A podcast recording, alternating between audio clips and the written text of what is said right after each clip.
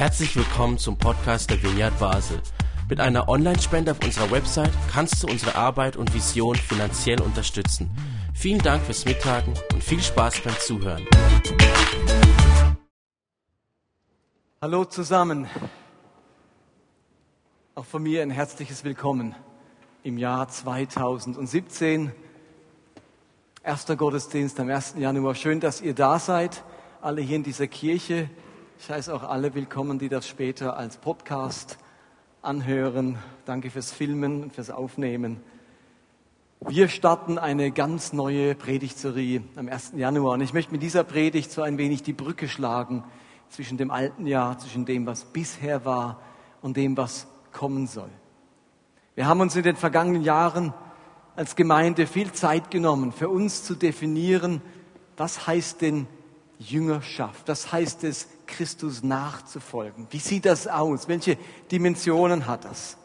Und wir sind dabei ausgegangen beim Thema Nachfolge Christi von zwei Bewegungsrichtungen, zu denen Jesus selber aufgefordert hat. Er hat nämlich zum einen gesagt zu seinen Jüngern, kommt her zu mir, alle, die ihr mühselig und beladen seid, ich will euch erquicken, erfrischen.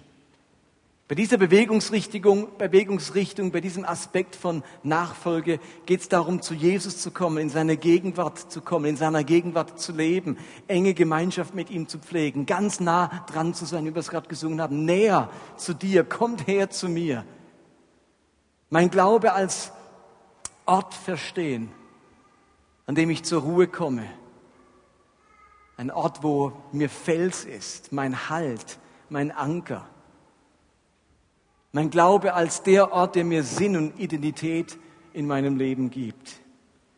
Wir haben das für uns ein wenig kürzer formuliert, als es dieser Vers sagt, und haben gesagt, ein Aspekt, der eine Aspekt von Jüngerschaft ist, bei Gott zu Hause zu sein. Kommt her zu mir, bei Gott zu Hause zu sein. Zum anderen sagt Jesus aber auch seinen Jüngern, geht hin in alle Welt und verkündigt die gute Botschaft. Kommt her und geht hin. Hier geht es darum, zu den Menschen zu gehen, zu verstehen, dass Gott einen Auftrag für uns hat, dass er durch uns etwas in dieser Welt verändern möchte. Wir sollen den Menschen die Liebe Gottes bringen, die Güte Gottes, seine rettende Botschaft. Wir merken an diesem Aspekt, dass es bei Glauben nicht nur um uns geht, um uns persönlich, um unser eigenes Heil, um unser persönliches seelisches Wohlbefinden, sondern dass wir einen Auftrag an dieser Welt haben. Es gibt die sogenannte Missio Dei, der Auftrag Gottes an dieser Welt und wir sind ein Teil davon. Neben dem kommt her zu mir, seid ganz nah bei mir, ist Jüngerschaft eben auch dieses geht hin in alle Welt. Und wir haben das wiederum für uns formuliert als unterwegs zu den Menschen zu sein. Bei Gott zu Hause, unterwegs zu den Menschen. Und für uns gehört beides untrennbar zusammen. Man kann das eine nicht ohne das andere haben. Und mit diesem Motto, bei Gott zu Hause, unterwegs zu den Menschen, sind wir unser Leben lang beschäftigt. Das Motto reicht für den Rest unseres Lebens. Es beschreibt im Kern immer wieder, was wir glauben und was wir tun sollen bei Gott zu Hause, das beschreibt unseren persönlichen Glauben, wovon wir überzeugt sind, wofür wir stehen, was unsere Grundlage ist, unsere Werte sind, bei was für einer Art von Glauben wir uns eben zu Hause fühlen. Und unterwegs zu den Menschen, das beschreibt unseren Auftrag, unsere Vision, unsere Ziele, was wir erreichen möchten. Wir formulieren damit unsere Hoffnung, das, worauf wir hoffen. Man kann also Begriffspaare bilden. Zum einen eben kommt her und geht hin. Oder in unseren Worten, bei Gott zu Hause, unterwegs zu den Menschen. Oder anders formuliert, beim einen geht es um Werte, Grundlagen, beim anderen um Vision und Hoffnung. Aber wenn wir von bei Gott zu Hause sprechen, dann beschreibt das ja unser geistliches Zuhause. Nicht da bei mir zu Hause, sondern bei Gott zu Hause. Es beschreibt unser geistliches Zuhause, in anderen Worten, wie unser Glaube aussieht. Als Gemeinde möchten wir einen Glauben vorleben und von der Bibel herleiten, bei dem Menschen sich wirklich zu Hause fühlen. Wir wollen als Gemeinde Glaube, christlichen Glauben so beschreiben, dass Menschen sagen, dort kann ich mich zu Hause fühlen. Ich habe in den vielen Jahren meines eigenen Glaubens und meiner Leiterschaft so viele Menschen getroffen, die sich im Haus ihres Glaubens leider nicht mehr wohlfühlen. Da hat die eigene Biografie mit ihren Krisen, mit ihren Zerbrüchen die Sichtweise auf Gott und auf das Leben verändert. Oder geistliche Neuentdeckungen, die Begegnung mit Christen einer anderen Färbung, haben einen mit mehr Fragen als Antworten zurückgelassen. Oder man hat plötzlich Zeit, vielleicht stärker über das nachzudenken, was man bisher oft unreflektiert übernommen und geglaubt hat. All diese Faktoren können dazu führen, dass man plötzlich merkt, dass man mit dem eigenen Glaubensgebäude wie nicht mehr klarkommt, dass man sich dort nicht länger zu Hause fühlt, dass man dort nicht länger wohnen bleiben kann. Es braucht dringend eine Renovation meines Glaubensgebäudes, meines geistlichen Zuhauses. Der eigene Glaube muss sich irgendwie weiterentwickeln, damit er wieder tragfähig wird, begeisternd und dass wir ihn von Herzen vertreten können. Ich selbst war vor zehn Jahren am Punkt, wo ich meinen Glauben dringend renovieren musste. Mein Glaube musste sich, nachdem ich da über 20 Jahre gläubig war, irgendwie weiterentwickeln. Wenn ich nicht meine ganze Freude am Glauben und meine Leidenschaft verlieren wollte. Er musste irgendwie wieder übereinstimmen mit der Realität meines Lebens und meiner Geschichte. Wenn man lang genug gelebt hat, merkt man, dass das Leben vielfältig ist und oftmals anders, als man es erhofft und erwartet hat. Und jetzt muss das irgendwie wieder passen zu dem, was ich glaube und wovon ich überzeugt bin. Ich habe gemerkt, es darf mich nicht in zwei Versionen geben. Zum einen als der, der ganz tiefe Überzeugungen und Werte in sich trägt, die das Leben auch geformt haben. Und zum anderen der, der nach außen hin etwas glauben und vertreten soll, hinter dem er so nicht mehr stehen kann.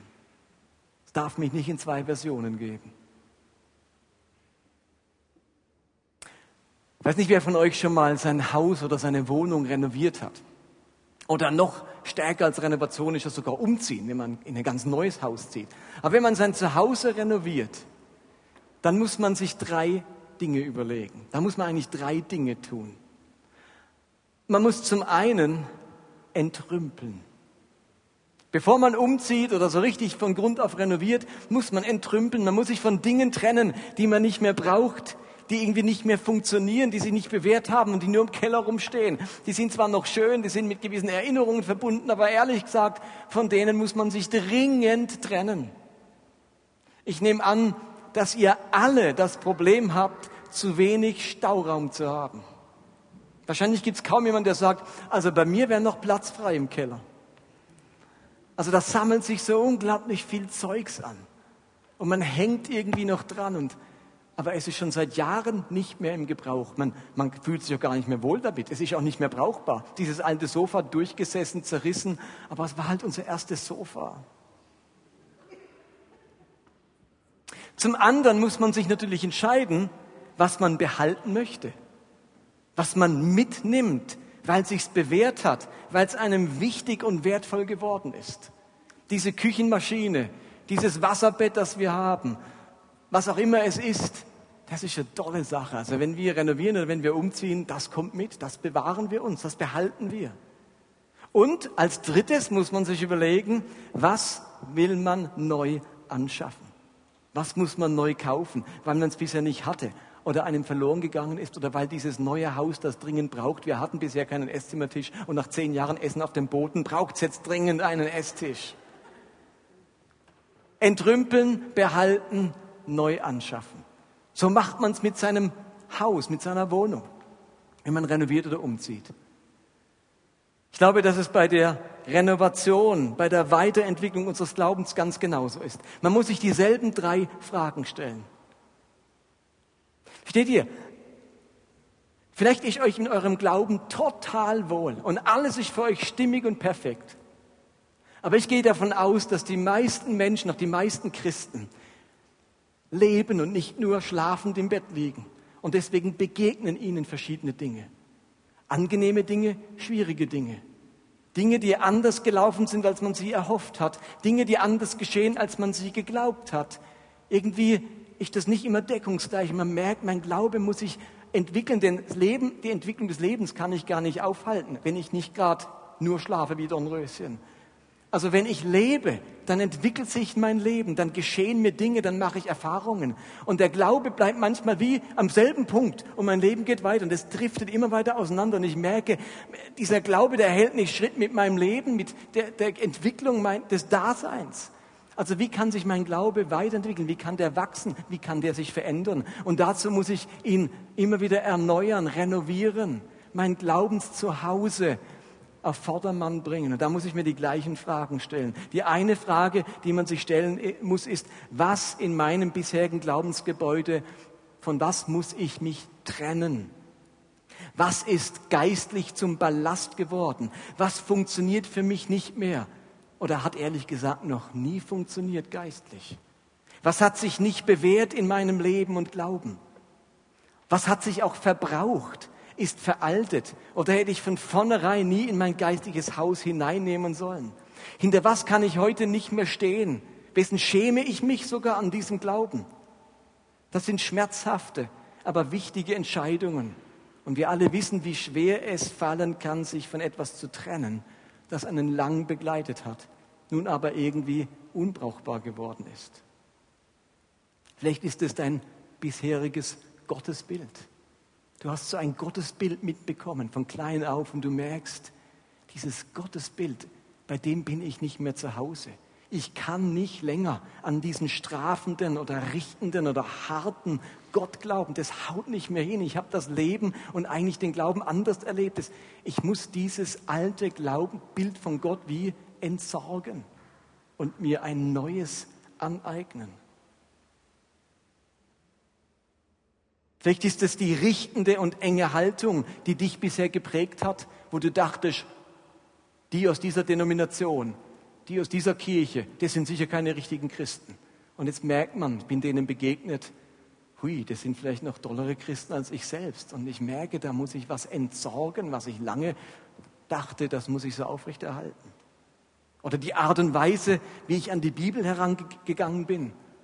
Ich sage es immer wieder, wir wollen die Bibel, ist uns das wichtigste, kostbarste Buch. Es ist Gottes Wort von der ersten bis zur letzten Silbe.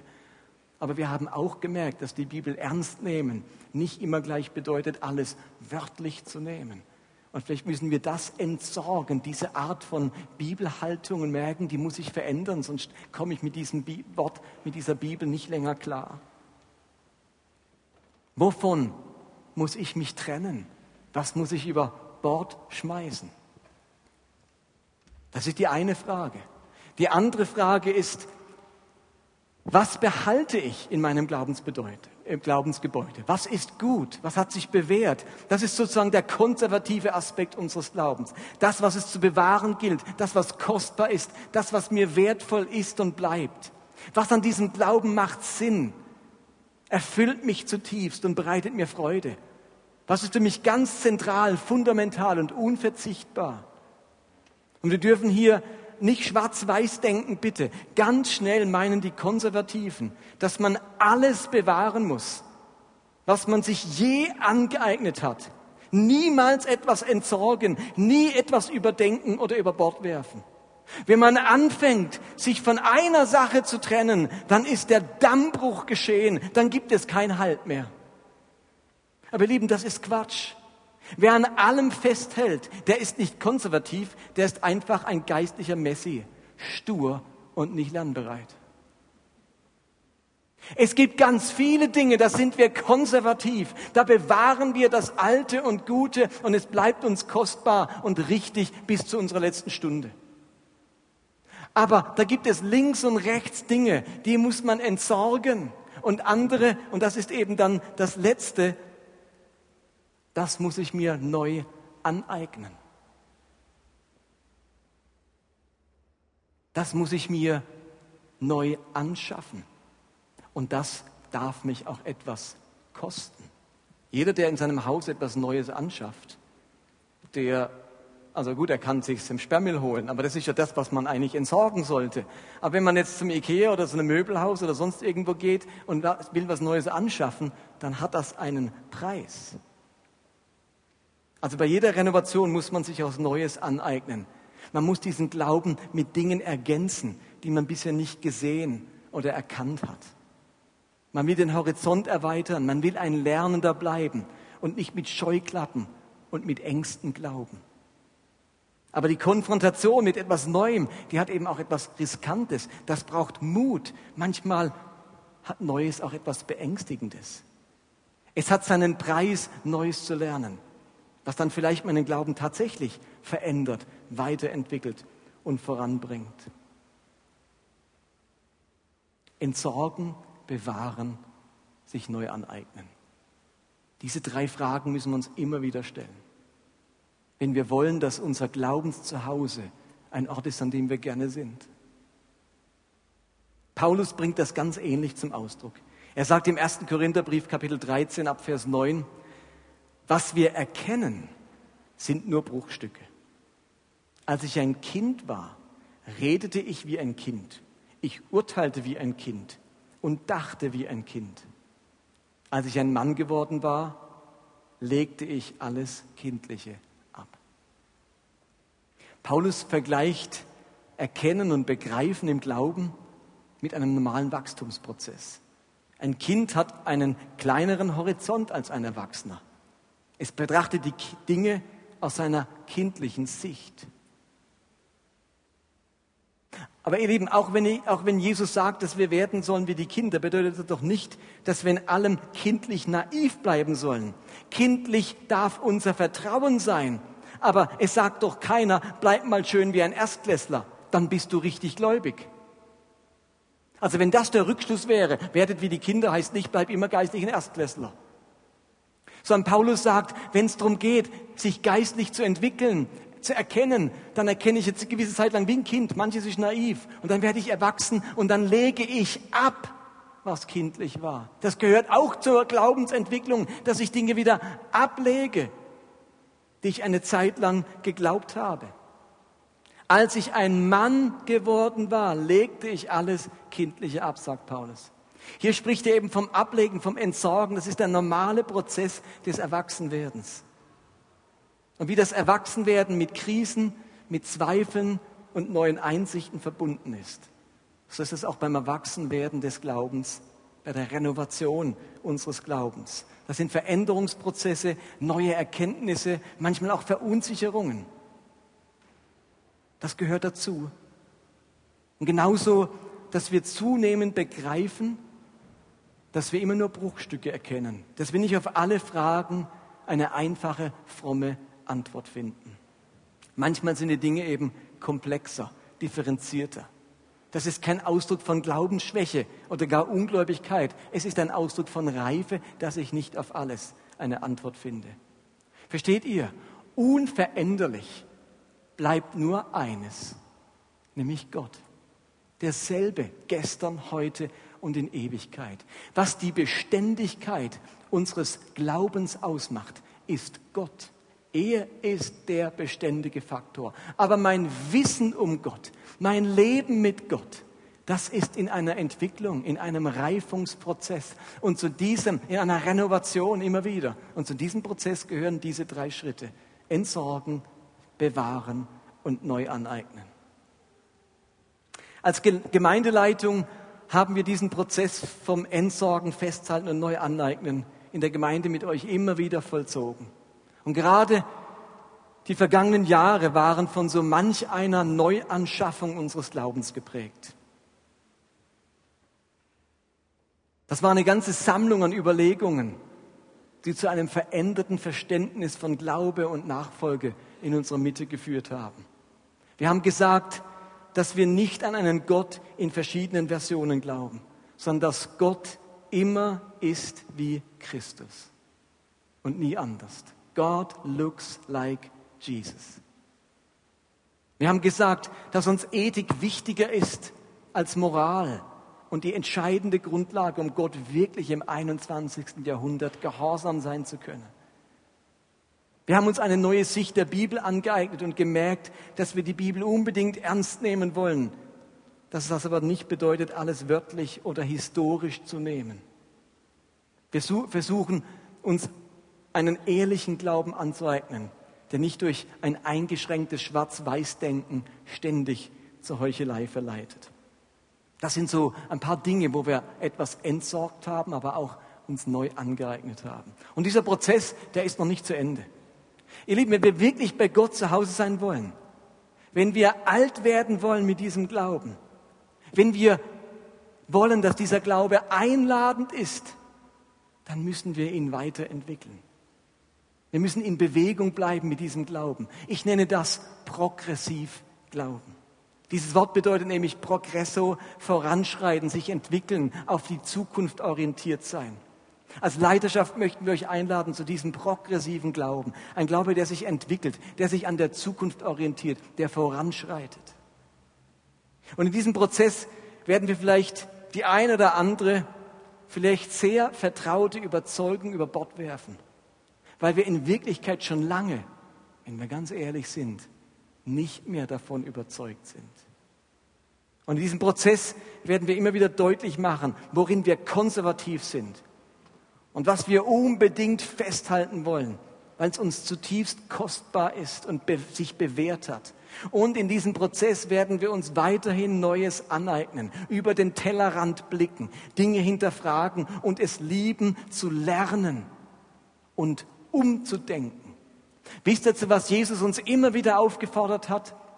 Luther übersetzt es so, finde ich, mit einem falschen einem, erweckt irgendwie falsche Vorstellungen. Jesus sagt immer wieder, tut Buße.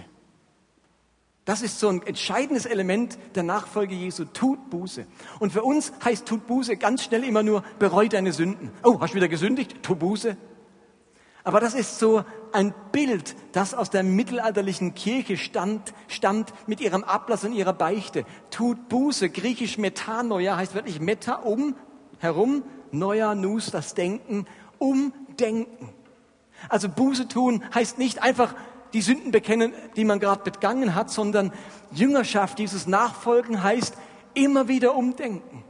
Ich habe es mir bisher immer so gedacht, so vorgestellt. Für mich war das die Wahrheit, für mich war das klar. Und jetzt muss ich umdenken. Das ist ein Leben in Buße, ist ein Leben, wo immer wieder bereit ist, umzudenken. Das ist ein lebenslanger Lernprozess. Deswegen ist ja Jüngerschaft, ein Jüngersein, ein Schülersein. Jesus ist Rabbi, Jünger ist Schüler und ein Schüler bleibt lernbereit. Es sei denn, du hast eben entschlossen, dein Leben lang in der ersten Klasse zu bleiben.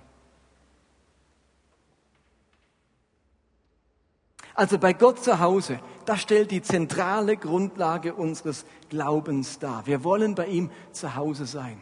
Und wisst ihr was? Ich könnte mir vorstellen, wenn diese Glaubensentwicklung gelingt, wenn wir merken, jetzt kommt mein Leben und mein Glaube wieder in Einklang. Ich kann wieder hinter dem stehen, was ich glaube. Ich bin wieder begeistert von dem, was ich glaube. Es passt wieder. Da bin ich wirklich zu Hause. Dieser Glaube fühlt sich nicht fremd an. Wisst ihr, was dann passiert? Dann lädt man wieder ein in sein Zuhause. Ich glaube, dass der Grund, warum es Christen so schwer fällt, zu dem Glauben einzuladen, nicht nur an Menschenfurcht liegt. Das ist sicher ein ganz großes, ein großer Grund, dass wir einfach Menschenfurcht haben, Furcht von dem zu reden, was uns begeistert. Das Furcht vor Reden von Menschen, das ist eine Furcht, die haben ja nicht nur Christen, die haben alle Menschen, äh, oder bei vielen Menschen ist das eine verbreitete Angst. Ich glaube, es ist auch noch dieser andere Grund. Wir sind von unserem Zuhause so wenig überzeugt, dass man dort niemand hin einladen möchte. Versteht ihr? Also, wenn es bei mir zu Hause überall sich das Gerümpel angesammelt hat, in der Küche nichts mehr funktioniert, die Heizung ausgefallen ist, die Tapeten von der Decke hängen, die Hälfte der Lampen nicht mehr geht. Und ich denke, also da fühle ich mich selber nicht mehr zu Hause. Ich, gehe, ich komme eigentlich gar nicht gern nach Hause. Ja, logisch, dass ich in das Zuhause niemanden mitnehme, oder?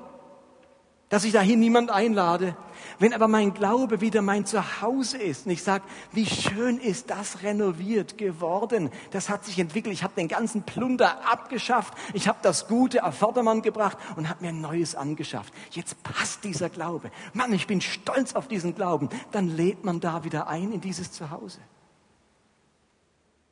Ich wünsche mir, dass sich unser Glaube so weiterentwickelt, dass es uns begeistert zu uns nach Hause, also zu uns in unserem Glauben, in unsere Art der Nachfolge einzuladen. Okay, das war jetzt die erste Hälfte. Es war der Rückgriff ins, in die vergangenen Jahre. Jetzt nehme ich mir noch ein paar Minuten, um vorauszugreifen, was kommt. Unterwegs zu den Menschen.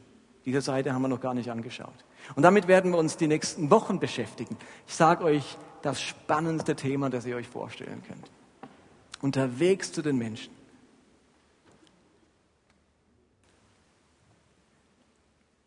Hier geht es jetzt um nicht um Werte, um Theologie, wie bei, bei Gott zu Hause, sondern um Vision, um unseren Auftrag, um die große Mission, die Gott uns zugeteilt hat. Und wenn wir in den vergangenen Jahren ganz stark an unserem geistlichen Zuhause, eben an unseren Werten gearbeitet haben, und das auch sicher ein Schwerpunkt der Predigten war, dann kam die Frage der Vision ein bisschen zu kurz in den letzten Jahren. Was ist eigentlich unser Auftrag als Gemeinde? Wozu ist die Vineyard Basel da? Was möchte Gott durch dich und durch mich tun? Ja, wir sollen unterwegs sein zu den Menschen. Aber wozu eigentlich? Was soll denn mit diesen Menschen geschehen? Was ist denn unser Auftrag an dieser Welt und dieser Gesellschaft? Wir haben gemerkt, dass dieser Satz unterwegs zu den Menschen noch ein wenig Fleisch an den Knochen braucht. Dieser Satz sagt noch zu wenig über unsere Vision und über unseren Auftrag. Ich glaube, da gibt es Klärungsbedarf. Ich glaube, für die Dynamik und die Lebendigkeit einer Gemeinde ist ihr Auftrag und ihre Vision maßgeblich. Und genau damit wollen wir uns in den nächsten Wochen beschäftigen, mit diesem Auftrag, wie wir unterwegs sein sollen, womit wir unterwegs sein sollen zu den Menschen. Als Nina und ich im vergangenen Jahr im Sabbatical waren und nach England gereist sind, Anfang Juli, da waren das unglaublich intensive Wochen.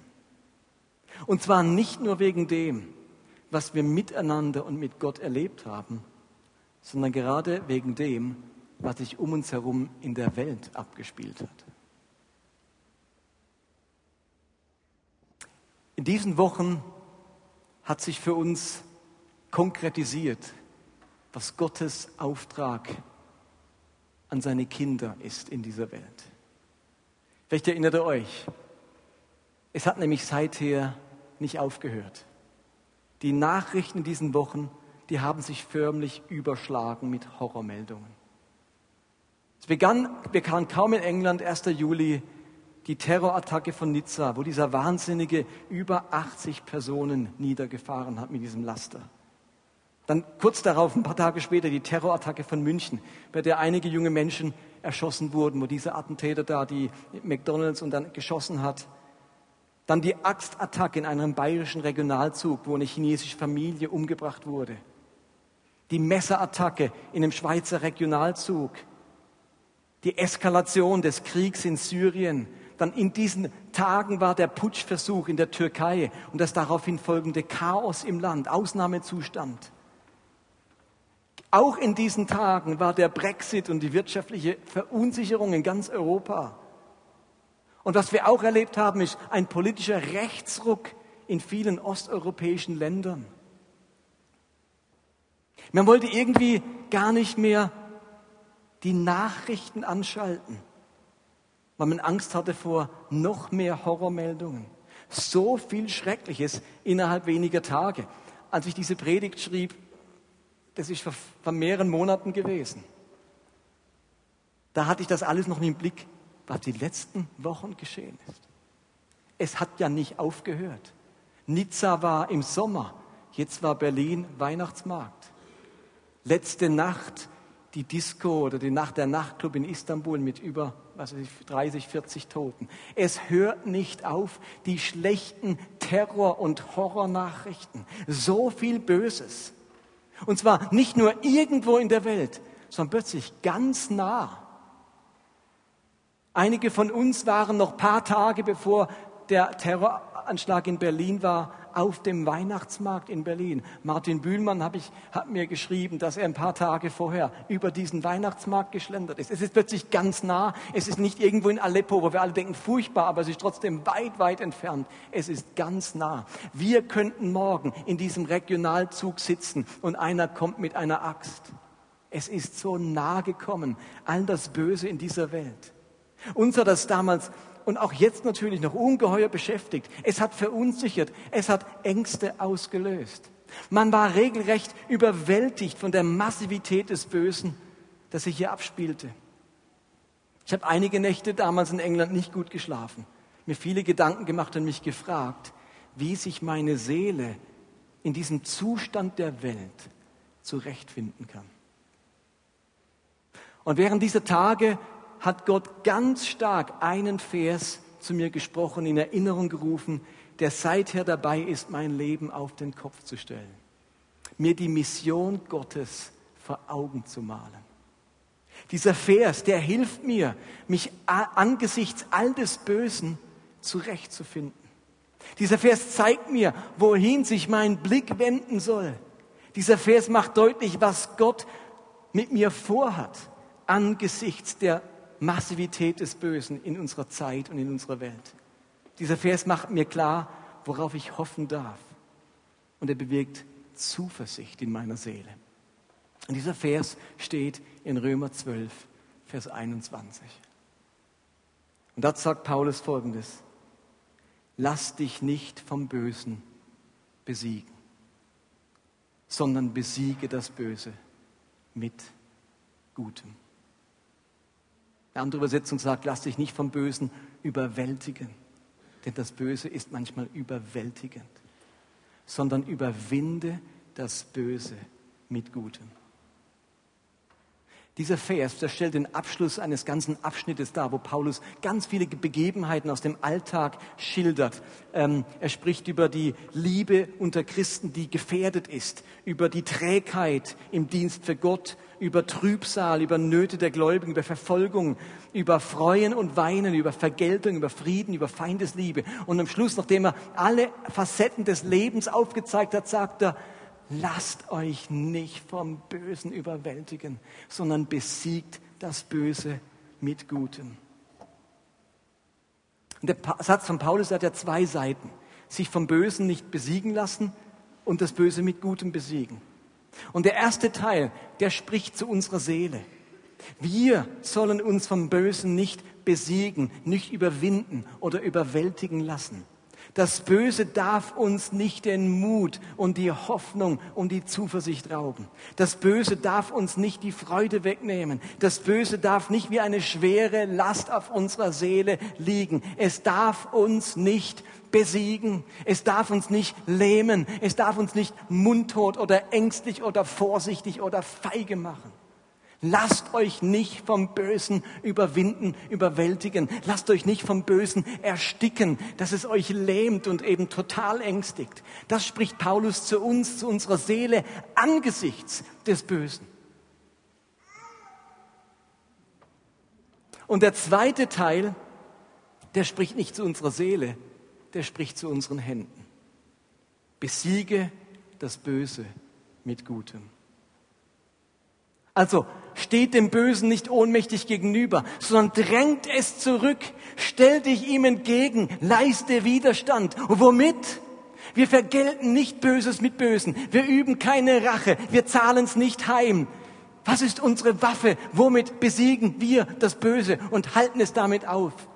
Mit Gutem. Mit Gutem.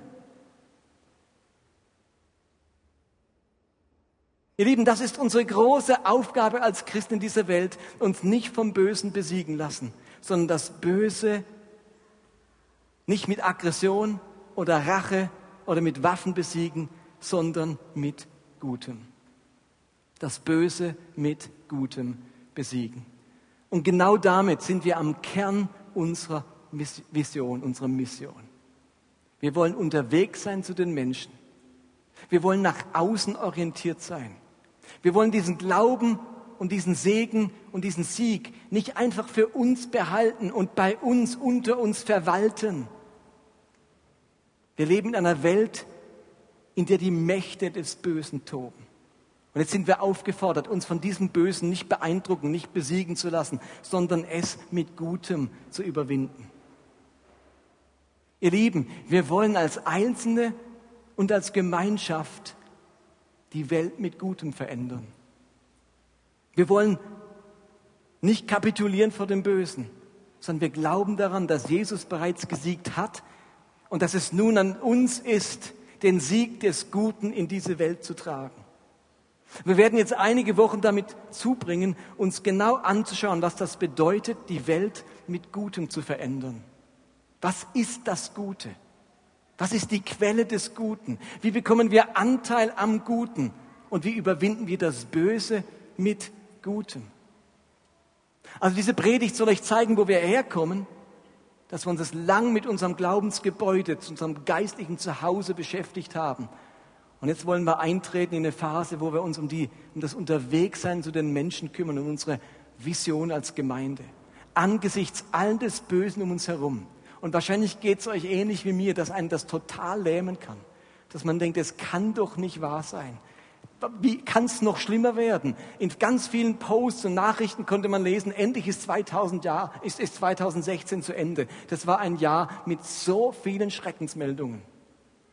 Und es wäre ein bisschen utopisch zu glauben, dass der IS sagt, oh, 2017, jetzt hören wir auf. Das, ihr Lieben, wir leben im Angesicht des Bösen auf dieser Welt. Das hat sich nie verändert. Und ich werde noch darüber predigen, das Unkraut unter dem Weizen. Wir sind Weizen mitten im Unkraut.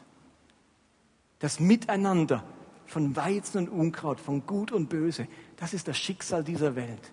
Und wir gehören zu denen, die eine Revolution des Guten starten wollen. Eine Revolution des Guten. Und da werdet ihr manches dazu hören. Michel wird demnächst eine Predigt halten, wo wir uns alle Verse oder die wichtigsten Verse anschauen. Ihr, ihr wisst gar nicht, wie viel das Neue Testament über das Gute spricht. Ist euch bewusst, dass Evangelium wörtlich heißt Euangelion gute Botschaft. Im wichtigsten Wort des Neuen Testaments steckt gut drin, die gute Botschaft. Wisst ihr, was segnen heißt? Das wichtigste Geschenk, das wir dieser Welt machen können. Segnen, eulogeo, Gutes zusprechen. Wir treffen auf dieses Wörtchen gut immer und immer wieder im Neuen Testament. Darum geht's. Das Reich Gottes ist ein Reich des Guten. Unser Vater ist ein Gott des Guten. Wir sollen gute Werke tun. Bei Gott ist Licht und keine Finsternis. Alle gute Gabe kommt von ihm. Es sind so unendlich viele Stellen im Alten und vor allem im Neuen Testament, die uns deutlich machen, es geht um das Gute. Das ist unsere Mission. Das ist unser Auftrag. Damit können wir das Böse überwinden, das Böse besiegen, uns nicht lähmen lassen, uns nicht stoppen lassen, uns nicht ängstigen lassen. Wir haben etwas vorzuweisen gegen die Mächte des Bösen und das ist das Gute. Das hat Gott in unsere Hand gegeben. Darum geht es in den nächsten Wochen. Nehmt heute bitte das eine mit, diesem Satz. Lasst euch nicht vom Bösen besiegen, sondern überwindet das Böse mit Gutem. Amen.